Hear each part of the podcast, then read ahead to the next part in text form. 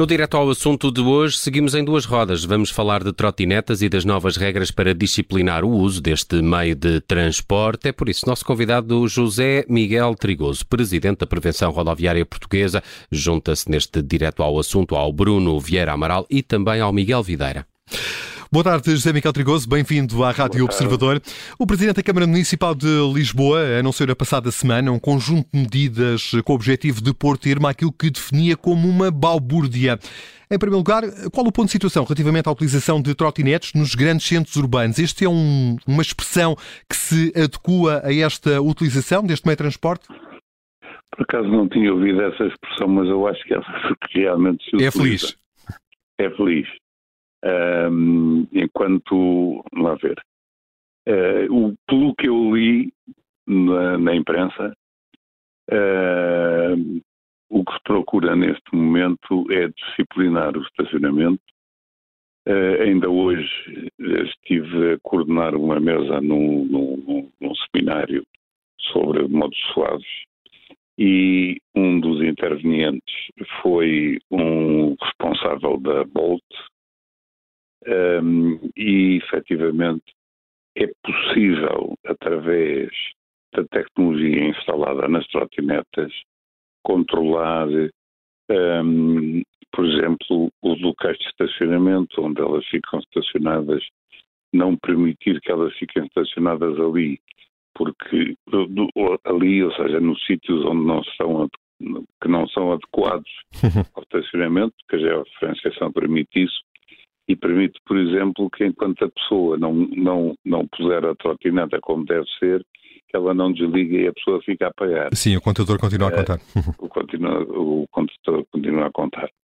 Por outro lado, é, é, li também que havia a intenção de reduzir um, a velocidade máxima na cidade de Lisboa dos 25 para os 20 km hora. Essa é uma proposta também defendida pela Prevenção Rodoviária Portuguesa.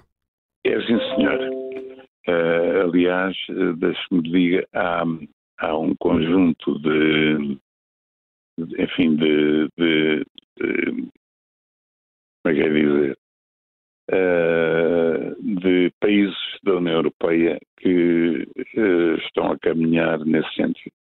É Mas como é, que, como é que se fiscaliza, como é que se impõe esses limites e como é que uh, se procede a essa fiscalização que neste momento não existe? É, não, não isto, isto, por fiscalização é quase impossível ver se uma pessoa vai a 20 ou vai a 25 ou vai, quer dizer, Só é, com radares, não é?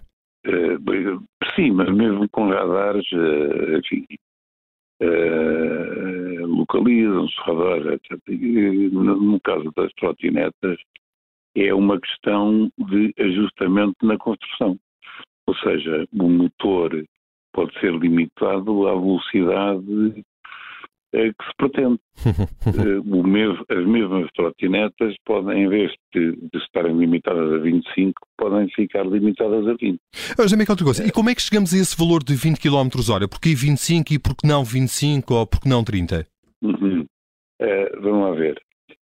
Parecendo que não, um, uma, um, uma colisão a 25 km horários ou a 20 km horários tem consequências físicas substancialmente diferentes. As pequenas diferenças de velocidade eh, são, são significativas. Uh, e é por isso que diversos estudos têm um, apontado para uma redução de 25 para 20. Eu, quando estou a referir a estudos, não estou a referir a estudos feitos cá em Portugal, mas eh, feitos, enfim, em diversos países, que, em que essa velocidade já está digamos, começa a ser alterada.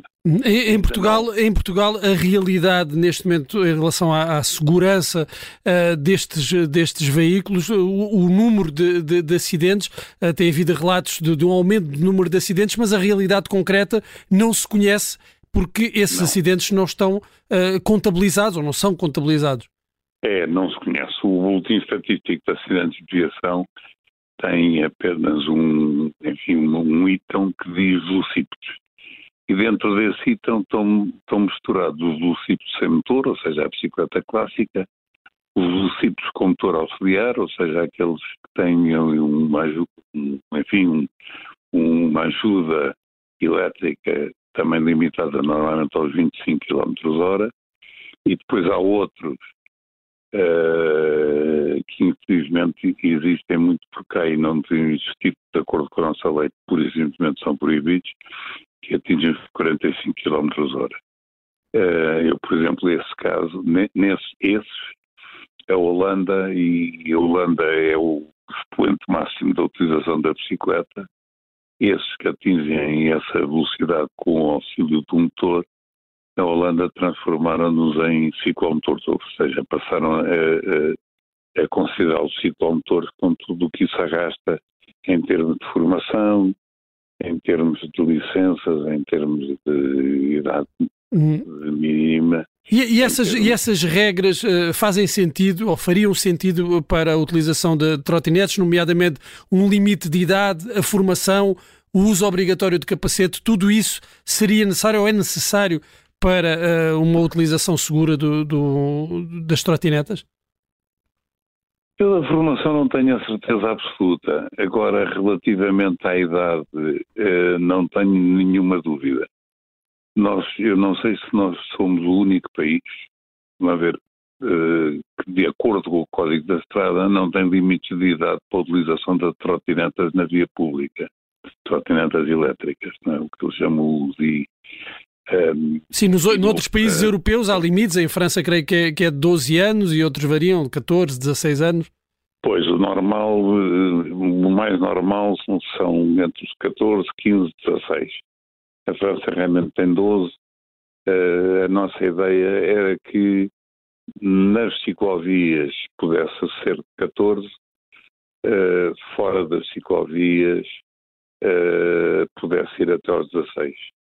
Uh, e que por aí simplesmente no, nas vias cuja velocidade máxima é permitida aos veículos motorizados fosse superior a 50 km horários, pura e simplesmente as, as trotinetas não deviam poder lá circular. Uhum. Como referir a uma, uma, uma, uma via suburbana, não é? Onde os carros têm limites de 90, muitas vezes vão a 100, 110. É, isso é completamente, digamos, o diferencial de velocidade cria um risco acrescido enorme. Uh, e, portanto, nos parece que não deviam ser sequer autorizadas a circulação de trotinetas nesse tipo de vias. Relativamente aos acidentes, deixe-me eh, só dar aqui uma, uma chega aos nossos ouvintes, é uma notícia que acabámos de dar há pouco. O número de feridos Sim. em acidentes com trotinetas e bicicletas nos últimos quatro anos triplicou. Eh, foram dados hoje avançados pelo Instituto Nacional de Emergência Médica, Sim. Eh, que só em Sim. 2022 contabilizou mais de 6.200 acidentes. E Nelson, chamavas-me a atenção também para uma notícia que é avançada, foi avançada há pouco pelo JN, que dá conta? São números da PSP, dando conta do, dos detidos e multados por excesso de álcool no, que conduziam uhum. trotinetes que duplicaram em 2022.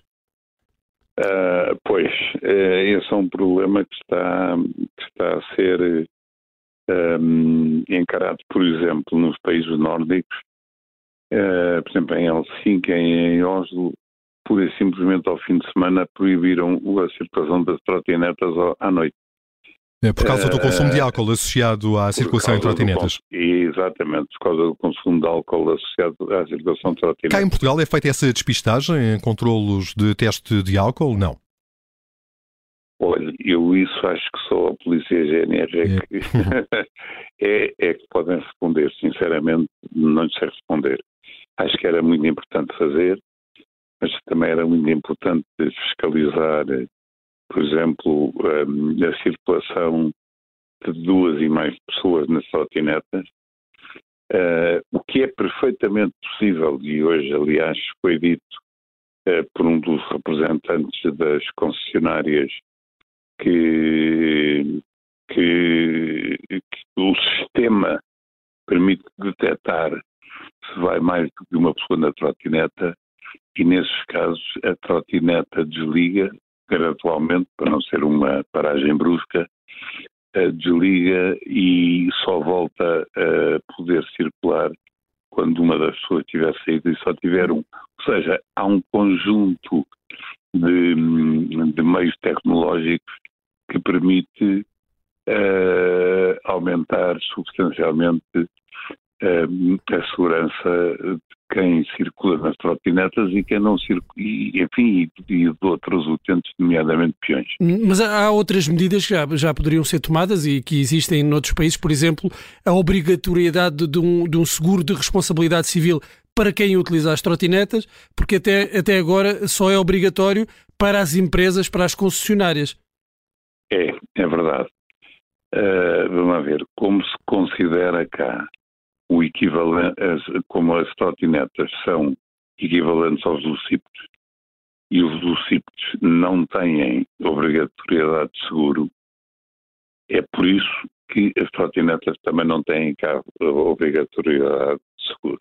Um, nos outros casos, nos casos dos concessionários, têm, um, embora eu acho que isso tem que ser muito bem estudado, porque não sei se, não sei se os seguros são suficientes para garantir um, ou para, enfim, uh, melhorar as condições de segurança. Há casos em que uh, eu também não tenho a certeza que é correto uma pessoa andar de bicicleta, nomeadamente dessas bicicletas elétricas que têm esse apoio, uh, sem um seguro obrigatório, obrigatório de responsabilidade civil. Uh, há várias companhias que o fazem, mas uh, cá nada disso é obrigatório. E o capacete? Falou um bocadinho no, no, exatamente, falou um bocadinho no capacete. Devia ser obrigatório? Então, mas claramente, nós não temos ainda nenhum estudo feito cá, cá em Portugal, mas há diversos estudos feitos eh, em diversos países eh, europeus, nomeadamente na Holanda, na Bélgica, no Reino Unido, na Suécia, em que apontam que a média de sinistralidade grave das pessoas que usam o capacete nas trotinetas e das que não usam é enormíssima uh, não vejo nenhuma razão. Há alguns países que já têm a obrigatoriedade até, até da utilização do capacete até, até determinada idade. Uh, há outros que estão a encarar uh, uh, a obrigatoriedade para todos o, o, os países. Aliás, é, o problema das trotinetes, como é um meio relativamente bastante recente, ainda não há, digamos, uma, uma norma ou um acordo geral europeu relativamente a esses a essas medidas a tomar, não é? E por isso é que há países com idades uhum. assim, outros com as idades uhum. assadas, uns com capacete, outros sem capacete. E como é que, na sua opinião, eh, José Miguel Trigoso, como é que, na sua opinião, este problema das trotinetas se insere uh, na questão mais, mais ampla da segurança rodoviária em, em Portugal? Há aqui um problema uh, ainda de falta de, de, cultura cívica, de responsabilidade, de segurança em geral, que depois também se reflete na questão do uso das trotinetas? Isso é indiscutível. Que, repare que, por exemplo, a maioria da utilização de trotinetas, pelo menos nos grandes centros urbanos, que é onde o problema se põe, um, é, é utilizada pelos concessionários. Os concessionários uh, só alugam trotinetas a quem tenha mais de 18 anos. Para nós todos os dias vimos miúdos com muito menos de 18 anos a conduzir trotinetas. Isto quer dizer que há alguém que fez um contrato com o concessionário tem o acesso ao, ao uso da trotineta e depois eh, dá-o ao filho. Ou, eu acho que isto é de uma falta de, de enfim, de, de, de, civismo enormíssimo, até porque nesse caso eh, um acidente de um miúdo que não tem o contrato ou a concessionária uh, o, o, seguro não atua. É, é, outra pessoa, portanto há uma fraude não é, da utilização e, portanto, isso parece-me particularmente grave. Uhum. Mas, por exemplo, um miúdo de 15 anos ou, 15 anos que circule aí está em conflito contratual concessionário, Mas em termos de código da estrada pode perfeitamente circular, com 15, com 12, com 10, com 8. Um, eu isso acho que nós, eu, se, não, se não formos o único país da União Europeia que ainda não tenha nenhuma idade estabelecida, somos para, só há para aí mais um ou dois que, que, que também não tenham. Isso parece-me completamente inaceitável, até porque o risco de acidente com uma trotineta, dada a dimensão das rodas, dada a posição, dado que não é uma não, não é um veículo de circulação ativa, ou digamos a circulação ativa é aquela em que um, há um esforço do utente e portanto são peões e bicicletas. Uhum. A trotineta não fazemos nada a não ser carregar um botão e aquilo anda, não é? não é mais nada.